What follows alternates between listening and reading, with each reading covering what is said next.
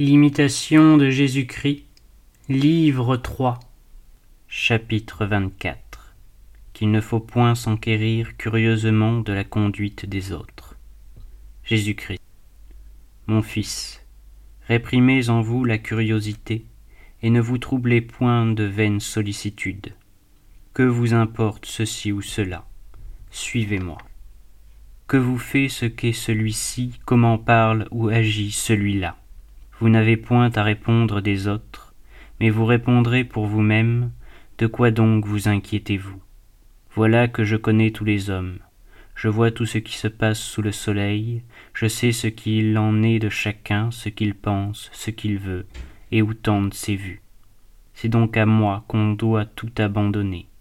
Pour vous, demeurez en paix, et laissez ceux qui s'agitent s'agiter tant qu'ils voudront. Tout ce qu'ils feront, tout ce qu'ils diront viendra sur eux, car ils ne peuvent me tromper.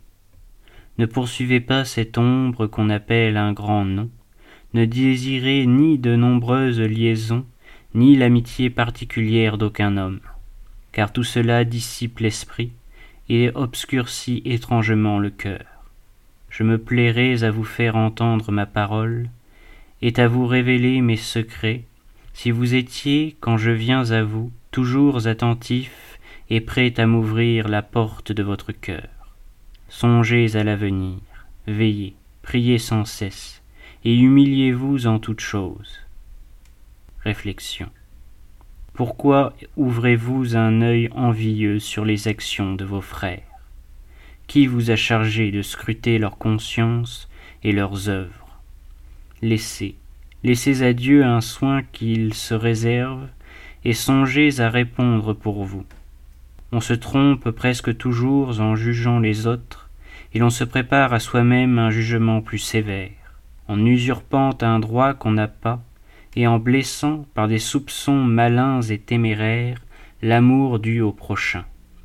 La charité est indulgente, elle ne pense point le mal.